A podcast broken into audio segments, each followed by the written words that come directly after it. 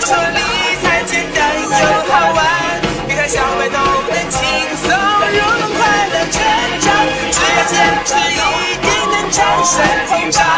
实现财务自由不是梦想，幸福就在前方。李哥说理财简单又好玩，欢迎大家赏光力哥说理财。在节目开始前啊，有两点先和大家说一下。很多小伙伴都问你这力哥说理财简单又好玩的手势啥意思啊？其实这是我想出的一个手势 slogan，就像那个嗨嘿克了一样。这个是把一切复杂的东西给扁平化、通俗化，这叫简单。而这个是在平坦的地面上有横七竖八长出了许多新奇有趣的新玩意儿，啊，这叫好玩儿。第二点啊，是力哥说理财每期都通过视频版和音频版的方式同步放送，但许多人听我说了半天啊，觉得有些重要的理财信息我得记下来，否则听过就忘了，问我有没有文字版。哎，群众的需求自然就是力哥的使命啦，文字版当然有。扫描下方二维码，添加“力哥说理财”公众号，里面就能找到所有力哥说理财的文字版。好，今天我们接着说宝宝，不是余额宝啦，而是余额宝的远房表亲余乐宝。之所以说是远房表亲啊，是因为虽然他们名字里都有一个宝，但实际上真没多大关系。第一代宝宝是以余额宝为代表，包括什么微信理财通、汇添富现金宝、南方现金通、华夏活期通、嘉实活期乐、天天活期宝、广发天天红等等等等这些很绕口的宝宝，它本质上就是互联网思维改造过的货币市场基金，而余乐宝则是已经基因突变了的第二代变种宝宝。它挂着投资连接型保险的羊头啊，也就是投连险，而卖着信托产品的狗肉，实际上是投向电影、电视、网游等高风险高回报领域的风险投资啊。这话比较绕，且听我给你细细说来。最近关注东方卫视《中国梦之声》第二季的小伙伴，应该都听说过娱乐宝这个名字。据说啊，《梦之声》第二季的制作采用了互联网思维，引入了全民投资、全民参与的理念，把《梦之声》打造成了一款理财产品，在阿里巴巴娱乐宝的平台上发售。结果上线后仅用了十二天，高达一亿元的总投资额度就全部卖光，有二十四点七万人买了娱乐宝。其实啊，这已经是娱乐宝的第三期产品了。娱乐宝最早是在今年三月底愚人节前一天上线的，当时还有人写了副对联，上联是马航、马云、马伊琍，下联是失联失忆失文章，横批且行且珍惜。你看，又工整又搞笑，说明马云当时推出娱乐宝引起的轰动，堪比马航失联和文章出轨。根据娱乐宝的官方宣传，你买了娱乐宝，相当于你花钱当了一回电影投资人。当时推出的四部电影分别是力哥校友小四儿郭敬明导演的《小时代三》和《小时代四》，还有冯绍峰主演的《狼图腾》，王宝强主演的《非法操作》，还有冰冰棒棒的偶像范冰冰代言的网游《魔法学院》。而你能获得好处有三个：一是每年百分之七的收益。二是用你的金钱来支持你喜欢的偶像和电影，从而形式上就成为了他的 boss，而获得了一种精神上的愉悦感和成就感。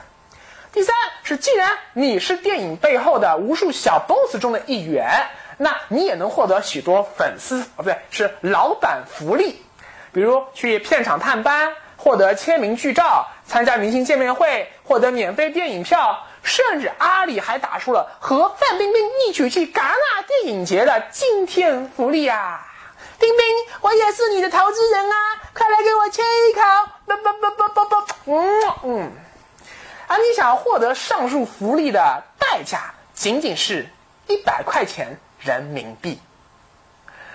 这是由于拼命宣传上面这些诱人的噱头，导致许多年轻人在根本没有搞明白娱乐宝到底是什么东东，哎，就已经被忽悠进去了。实际上，如果你真当投一百块钱就能够获得上面那么多福利，那你就输了。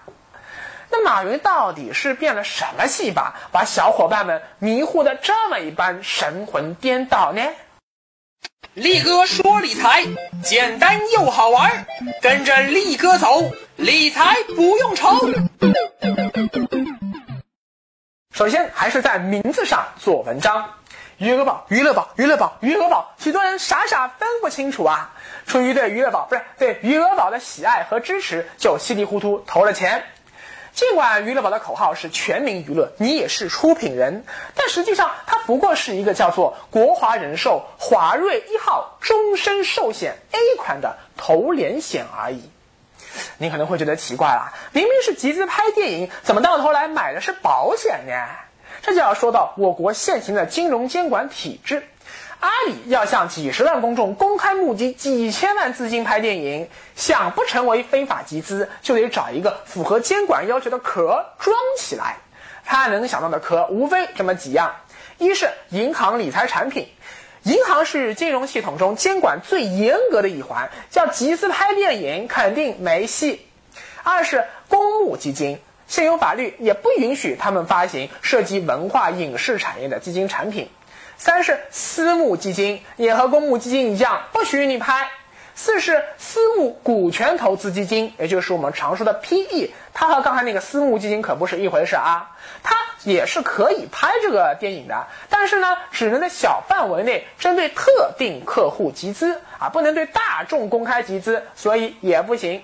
五是保险，根据现有法规，保险也不能直接投资拍电影。六是信托，它倒是可以投资拍电影，但投资门槛太高嘞，一般都得一百万元以上啊。投资人数啊也有严格的限制，而余乐宝想要追求的可是千万屌丝的盛宴啊，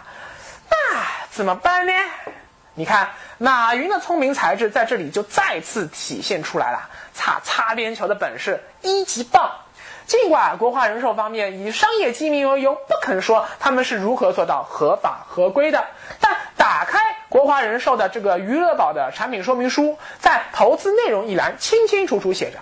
流动性资产投资比例为账户总资产的零到百分之三十，固定收益率资产投资比例为账户总资产的零到百分之八十，而金融产品、基础设施债权投资计划等其他。金融投资比例占账户总资产的零到百分之九十五，啊，这段很拗口的话，我帮你翻译一下，就是说，余额宝资金的一部分可以投资于啊存款、债券等低风险传统金融产品，同时有最高百分之九十五的资金可以投资于非标准化投资品。这个非标投资品啊，就是不像股票、债券这些传统金融产品那样可以标准化、模块化啊，比如像什么银行理财产品、信托产品啊、券商集合理财产品等等。我们用小拇指想想也知道啊，余乐宝肯定会把百分之九十五的钱投给一个投资于文化影视产业的信托产品。因为这些非标投资品里面，只有信托公司的啊，信托公司的投资范围最广。理论上，信托可以投资于所有行业，保险资金也只有通过信托再去投资于影视产业，才能不与现行的监管政策相冲突。听明白了吧？信托能投资拍电影，但是门槛太高，屌丝们买不起。保险门槛低，一百块钱就能买了，但不能直接投资拍电影，而保险却可以投资信托，所以阿里才想出了保险当面皮，信托做里子的娱乐宝模式。可见娱乐宝的本质和余额宝一样，依然是监管套利。马云耍的第二个花招是反复强调百分之七的高预期收益。而对投资风险，仅用很小的字体标注了一句：“该产品的本金及其收益均不做承诺。”在余额宝收益只有百分之四点几的环境下，百分之七的预期收益自然是充满了诱惑。这种招数啊，早在今年年初，马云就用过。当时，支付宝和珠江人寿合作推出过一款被外界称为“余额宝二代”的产品。它挂着理财产品的羊头，卖着万能型的狗肉。投资者买到后才发现，其实是一款投资于房地产项目的类信托产品。房地产，哎，那个风险你懂的。那款产品啊，虽然也宣称预期收益百分之七，但终究还有万能险百分之二点五的保底收益，就是不管投资结果怎样，百分之二点五收益始终是有的。而娱乐保那可是投连险啊，百分之七的预期收益是不保本嘞。要知道，在股市跌跌不休的二零一三年，市场上所有投连险产品平均收益是有可怜的百分之三点九五。业绩最差的一只投连险，亏损百分之十五以上啊！如果市场大势不好，所谓的投资连接险，连接更多的不是高收益，而是高风险。啊，另外不知道为啥，人家马化腾搞理财通找的都是什么华夏、广发这些大牌基金公司合作，马云却偏偏找原本在基金业中规模垫底的小弟弟天弘基金，啊，最后还把人家给吃了。现在搞娱乐包也不少，呃，国寿、平安这些业内大佬，而是今年一月才刚被保监会批准设立投连险账户的国华人寿。由于缺乏投连险产品的历史投资记录，我们根本无法分析这家公司投资能力好不好、牛不牛。更可怕的是啊，由于产品开发速度过快，过去两年国华人寿均因业务规模大幅膨胀。导致偿付能力充足率不足百分之一百五十，而被保监会禁止增设分支机构。后来啊，由于保监会发现国华人寿在销售娱乐保的过程中存在虚假宣传、信用度较低等问题，叫停了其网销保险业务，所以娱乐保第三期不得不改由太平洋人寿销售啦。不过啊，娱乐宝最坑爹的地方还不在于此，在哪里呢？我们。下回再说。我们说